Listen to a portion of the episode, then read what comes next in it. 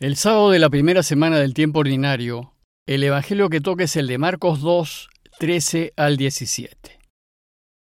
En aquel tiempo Jesús salió de nuevo a la orilla del lago, la gente acudía a él y él les enseñaba. Al pasar vio a Leví, el de Alfeo, sentado al mostrador de los impuestos y le dijo, Sígueme. Se levantó y lo siguió. Estando Jesús a la mesa en su casa, de entre los muchos que lo seguían, un grupo de publicanos y pecadores se sentaron con Jesús y sus discípulos. Algunos escribas y fariseos, al ver que comía con publicanos y pecadores, le dijeron a los discípulos, Así es que come con publicanos y pecadores. Jesús lo oyó y les dijo, No necesitan médicos los sanos, sino los enfermos. No he venido a llamar a los justos, sino a los pecadores. Al iniciar su Evangelio, Marcos ha elegido presentarnos cinco escenas en donde se nos muestra el rechazo de las autoridades judías a Jesús y a su modo de proceder. En el pasaje anterior, reflexionamos en la primera de estas escenas. En ese momento el cuestionamiento que le hicieron fue, ¿cómo te atreves a perdonar si solo Dios perdona? Bueno, pues en el pasaje de hoy, Marcos nos presenta la segunda escena, y aquí el cuestionamiento es, si eres un hombre de Dios, ¿por qué comes con publicanos y pecadores? Veamos el relato más en detalle. Después de haber perdonado y curado al paralítico, el texto empieza diciéndonos que Jesús salió de nuevo a la orilla del lago. Parece que Jesús decidió irse a un lugar más amplio, en donde la gente pudiese escucharlo con más comodidad y continuar anunciándoles la palabra. Y parece que su costumbre era irse a orillas del lago pues todo el contorno del lago está formado por pequeñas playitas que servían muy bien para que la gente se pudiese sentar en la orilla, a modo de platea, y escucharlo. Los evangelios nos van a presentar a Jesús repetidas veces enseñando en el lago, y con frecuencia desde una barca. Y nos dice Marcos que toda la gente acudía a él y él les enseñaba. Bueno, pues en el texto de hoy Marcos nos dice que de camino al lago Jesús vio a Leví, el de Alfeo, sentado al mostrador de los impuestos. Es necesario aclarar que el pueblito de Cafarnaum se encontraba en el territorio de Herodes Antipas, pero en el límite, en la frontera con el territorio de su hermano Filipo. Y como todo pueblo de frontera, Cafarnaum tenía una aduana fronteriza, y en consecuencia había un cobrador de impuestos, sea para Roma o sea para Herodes. Y el publicano era aquel judío que trabajaba para quienes se beneficiaban con los impuestos del pueblo. La gente los rechazaba y los consideraba pecadores, pues abusaban del pueblo de Dios, ya que solían hacer cobros excesivos y el pueblo se sentía abusado. En ese caso el publicano a quien vio Jesús era Leví, el hijo de Alfeo. Aquí en el evangelista Mateo, en Mateo 9:9, lo identifica con el apóstol Mateo. Nos dice el texto que al pasar, Jesús lo vio sentado en el mostrador de los impuestos y le dijo, Sígueme. Había mucha gente que estaba siguiendo a Jesús hacia el lago, pero Jesús deseaba que lo siguiese Leví, ese publicano, ese pecador, y se fijó en él.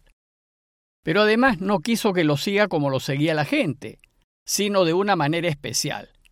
Quiso que lo siga de forma más radical, más exclusiva, más entregada, más comprometida.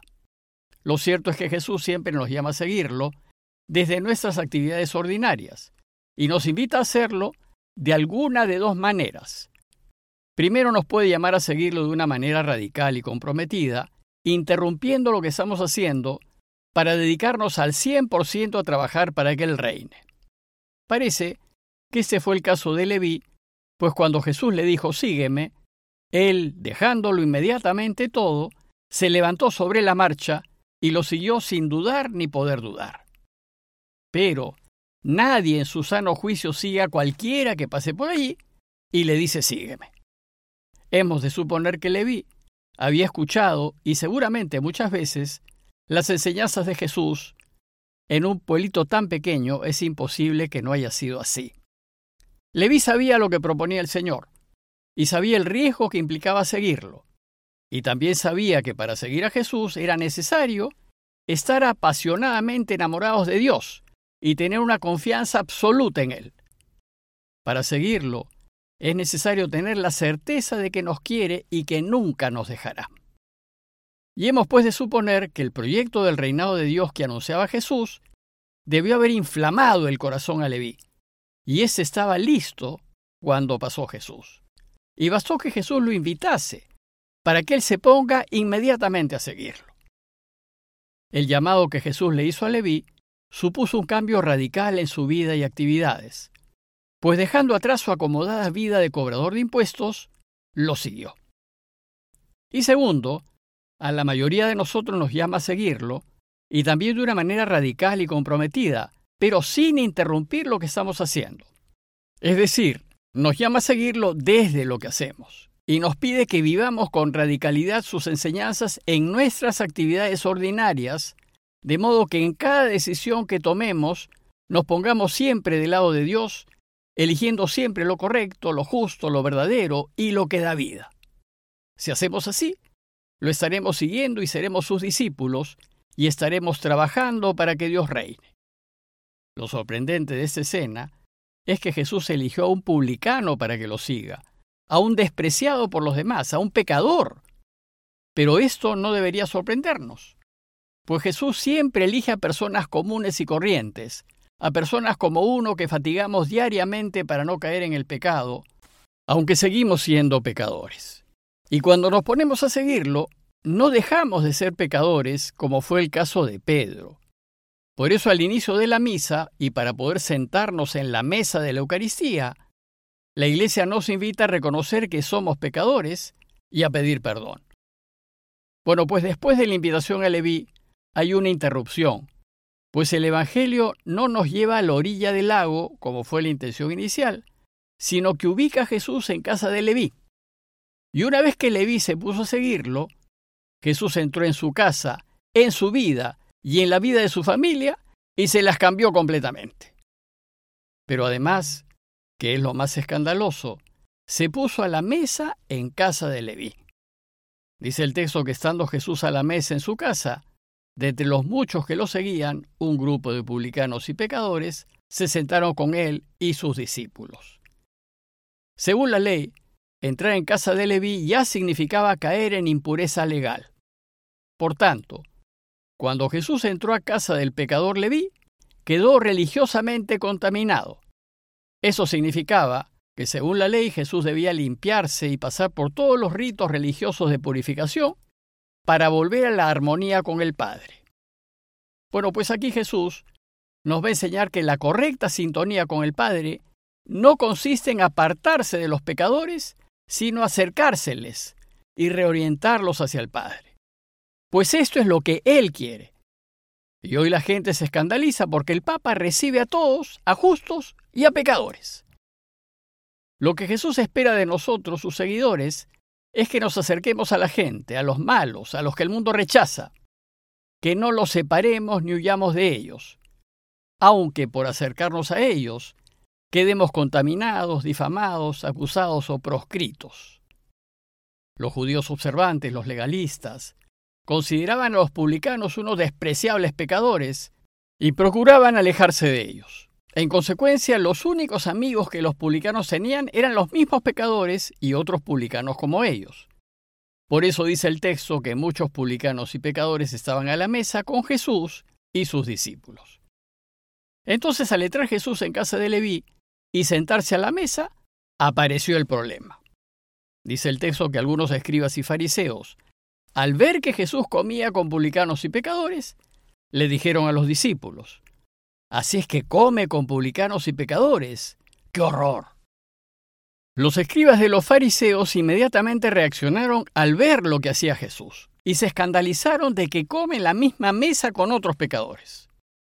Luego, si Jesús se ha contaminado y no observa la ley, entonces no puede ser un hombre de Dios. Pero no se atrevieron a decírselo directamente, sino que se lo van a decir a sus discípulos. Pues cuando uno no está en la luz, levita. Esta es la cobardía del mal espíritu. Sin embargo, Jesús oyó lo que dijeron y reaccionó con firmeza y dijo, No necesitan médicos los sanos, sino los enfermos. No he venido a llamar a los justos, sino a los pecadores. Dios busca a los que están enfermos, a los pecadores, a los pobres, a los necesitados. Ellos son los que requieren de médico, ellos son los que necesitan de ayuda. Dios es una necesidad para los necesitados, pues es al único al que pueden recurrir en busca de ayuda y sabemos que Él siempre va a ayudarlos. En cambio, los que están bien, los fuertes, se basan a sí mismos. Ellos no necesitan de Dios, pues resuelven su vida con lo que tienen, bienes, poder, influencias. Para ellos Dios es totalmente secundario y marginal. Para ellos ir a misa los domingos es solo un rito a cumplir. A modo de conclusión, los invito a tres consideraciones. Primero, a reflexionar que Jesús nos llama a todos a seguirlo, no solo a algunos, sino a todos, a justos y pecadores, y a todos nos invita a vivir según sus enseñanzas. Por tanto, hay que estar atentos para oír esa invitación y responderle. Segundo, preguntarnos por qué nos escandalizamos cuando el Papa recibe y acoge por igual a los de derecha e izquierdas, a los que piensan como uno y a los que no lo hacen. Y tercero, reconocer también nuestra fragilidad, nuestra condición pecadora y nuestra necesidad de Dios. Pues solo si nos reconocemos pecadores podremos experimentar la ternura de Dios y experimentar que nos ama por encima de nuestros pecados. Pidámosle pues a Dios no ser sordos a su invitación, sino más bien estar dispuestos a responderle inmediatamente, a levantarnos y a seguirlo. Compañía de Jesús, Jesuitas, Perú.